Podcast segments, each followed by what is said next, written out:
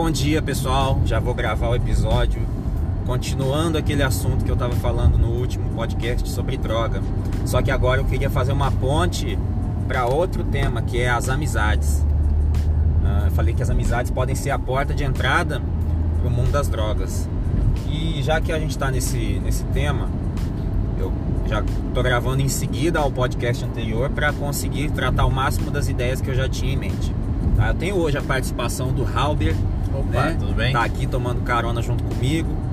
Ele vai dar a opinião dele sobre os assuntos que eu vou falar hoje, né, Halber? Sim. Vai falar alguma coisa aí, se eu falar besteira ele vai me corrigir. Vai xingar você, vai aproveitar para xingar vocês, né? Já que ele tá sendo escutado aí por 250 recrutas, né? Ah, coisa boa. Então. Pessoal, eu queria falar para vocês é, que nesse tempo que vocês vão estar trabalhando no exército, nesse um ano de serviço militar obrigatório, vocês vão ter a oportunidade de conhecer muitas pessoas. Pessoas que moram perto, pessoas que moram longe, pessoas que moram na rua da casa de vocês, que vocês talvez nunca tinham trocado ideia antes, pessoas que moram em outra cidade, enfim, é um, uma coletividade. O exército ele nos proporciona a chance de viver em coletividade. E cada pessoa que cruza pelo nosso caminho, ela nos traz uma lição. Tem um escritor famoso que disse isso, mas eu não lembro agora quem é. Cada pessoa é uma oportunidade de aprendizado de alguma coisa. Infelizmente, algumas pessoas nos ensinam coisas ruins. Então a gente tem que ter a habilidade de filtrar essas pessoas. Existe uma youtuber muito famosa, que inclusive eu quero recomendar o canal dela para vocês. O nome dela é Natália Arcuri. Natália Arcuri. É Natália com TH. O canal dela chama Me Poupe. Essa mulher ela tem um conteúdo que é, é de uma riqueza impressionante. Ela fala sobre finanças pessoais. Só que ela não se resume só a dizer sobre conta de banco. Ela ensina como é que você faz para investir, como é que você faz para tirar empréstimo, como é que você faz para é, pagar cartão de crédito, enfim. Essa mulher, cada vídeo dela é uma coisa é, edificante que ela traz. E é muito engraçado, inclusive. Ela tem uma comunicação muito boa, foi inclusive apresentadora de TV, enfim. Eu recomendo a vocês. Um desses vídeos da Natália, ela diz que existe dois tipos de pessoas na nossa vida. E a gente tem que tentar se cercar de pelo menos cinco pessoas é, do tipo foguete. São duas pessoas que ela classifica, são pessoas foguete e pessoas âncora.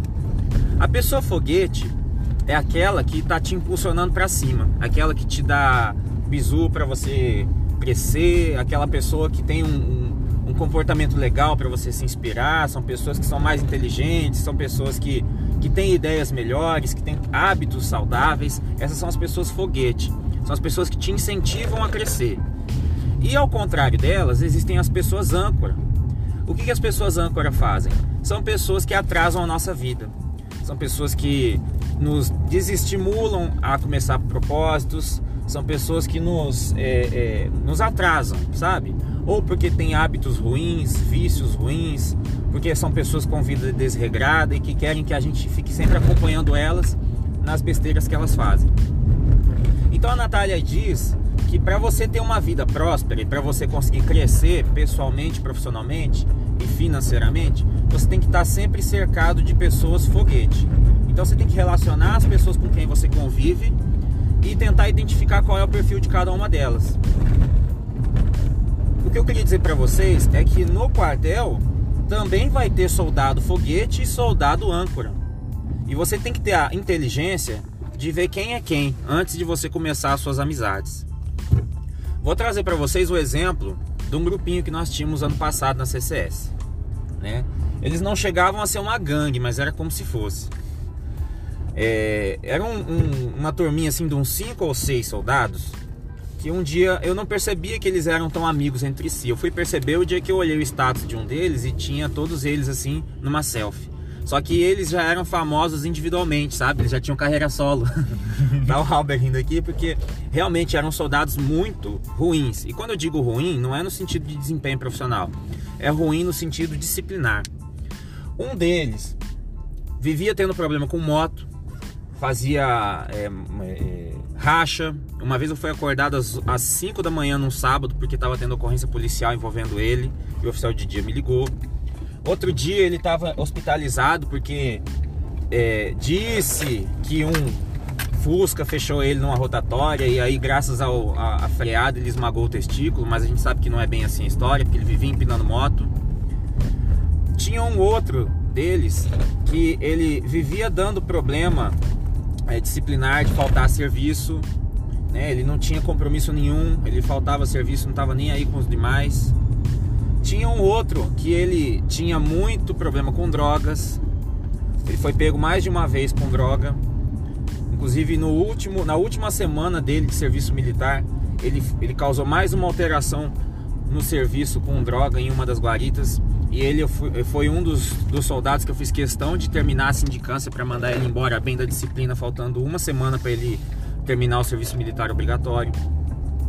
E tinha um outro que assim, ele já tinha sido punido por faltar a verdade, ele já tinha sido punido por alteração em serviço, fazendo selfie com armamento durante o quarto de hora. Então assim, era uma turminha que se destacava, eles tinham talento de fazer merda. Eu percebi que entre eles, eles exerciam influências negativas entre eles mesmos. Então assim, a minha ideia que eu dei para eles inclusive, era de tentar usar essa amizade, esse núcleo de amizade, pro bem e não pro mal. Que eles começassem a se corrigir mutuamente. Eles começassem a dar bisu um pro outro falar assim: pô, mano, isso tá errado, não faz isso não, porque você vai dar, vai dar problema para você e pros outros. Sabe, eu comecei a dar esses, esses inputs, porque eu não vou desfazer a amizade deles. Já era uma amizade enraizada. E a, a amizade por si só, ela é boa. As poucas coisas que vocês vão levar para toda a vida a amizade é a, é a maior delas que vocês vão conseguir durante o serviço militar. Os amigos que vocês fizerem no quartel serão amigos que provavelmente, possivelmente, serão levados para o resto da vida. Então eu não vou desfazer a amizade deles. Se eles foram amigos conseguiram fazer o, a panelinha deles, maravilha. Mas tinha que ser uma panelinha para o bem.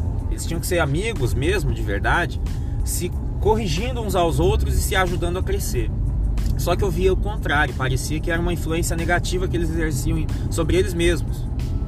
Então o que eu digo a vocês hoje, já que vocês ainda não têm os grupos de amizades de vocês bem estabelecidos, é o seguinte: antes de começar a se aproximar mais dos seus cangas e fazer ali os seus as suas rodinhas, os seus grupinhos de conversa, começar a marcar os eventos para vocês ir juntos, Pensa bem, vale a pena ser amigo desse recruta que está cumprindo o serviço militar junto com você? Vale a pena? Ele é uma pessoa íntegra? Ele tem envolvimento com droga? Ele é problemático? Ele é o tipo de soldado que dá alteração no serviço? Ele é o tipo de soldado que pensa só nele e não pensa nos outros? Ele falta em serviço? Ele tem uma postura assim, é, suspeita de alguém que não mexe com coisas corretas, pensa bem sobre isso. Procura ver, se for o caso, é, como é a família dessa pessoa. É uma pessoa que tem uma família legal. O cara é, o cara é alguém, é alguém do bem. Pensa, se você perceber que aquela pessoa não é do bem, ou se você tiver a dúvida sobre a índole daquela pessoa, segura um pouquinho, não vai se aproximando não vai fazendo amizades com outros recrutas, com outros cabos, sargentos, soldados, enfim. Vai estabelecendo outros círculos e outros vínculos. E com o tempo vai prestando atenção se aquele guerreiro ali ele é bom ou não. Se você constatar que ele realmente não presta, é vagabundo, é maconheiro, é usuário de outras drogas, é uma pessoa sem compromisso, sem senso de responsabilidade, uma pessoa que não pensa nos outros, isola ela, tá? Isola, não tenha pena não tenta ali dar suas sugestões, seus bisu para aquela pessoa melhorar e presta atenção se ela vai melhorar. Se ela não quiser melhorar ou se ela não estiver procurando melhorar, deixa ela no canto dela e vai viver a tua vida junto com outras pessoas. Se você se cercar de pessoas foguete, a tendência que você tem de decolar junto com elas é muito maior. Fica a minha ideia agora para vocês. Pensem sobre isso que eu estou falando, porque amizades são a porta de entrada das drogas muito dificilmente alguém vai começar a fumar maconha, cheirar cocaína ou queimar pedra pela simples curiosidade de chegar lá e ver como é. Ninguém faz isso. A maioria das vezes, alguém que começa a consumir essas merdas faz isso porque o grupo de amigos oferece. Aí é aquele grupo de amigos bosta, de gente que não tem futuro, de gente que não quer nada com a vida vê dentre eles alguém que não tem ainda experiência com drogas e oferece. Pô, mano, experimenta esse negócio aqui. Que a geral tá curtindo e se você, se você não provar, não, não, pô, tu vai ficar de fora. Entendeu? Muita gente começa a provar as drogas ou a viver esse mundo de drogas porque está inserido num meio onde as outras pessoas usam. E aí para ela se enturmar, ela vai e usa também. Não é nem pela vontade dela própria de consumir a droga, é pela curiosidade e pela oportunidade que os amigos dão. Então, não só as drogas, como várias outras experiências, vocês vão ser é, expostos graças às amizades que vocês tiverem. Se você tiver amizade só de pessoas que estudam, você vai querer estudar para não ficar para trás. Se você tiver amizade só com pessoas que fumam cocaína, você vai querer fumar, vai querer cheirar cocaína para você não ser o isolado entre eles. Então reflita sobre isso, pense bastante. Eu sei que parece uma conversa assim de, de, de tio e vovô, mas é uma conversa que vocês vão levar a sério no futuro e vocês vão entender que o que está sendo dito aqui vale mais do que muito dinheiro. Tá bom? Bom final de semana para vocês. Se é que ainda não ouviram isso antes do final de semana, né? Se já estão deixando para ouvir na segunda-feira, então uma boa semana para vocês. Dá tchau pro povo, Halber, você é muito tímido. Fala, fala mais, fala mais. Não, não, obrigado. Ah, é, é uma pessoa bem. bem. É, é, fala alguma coisa, cacete. tá bom, pessoal. Até mais.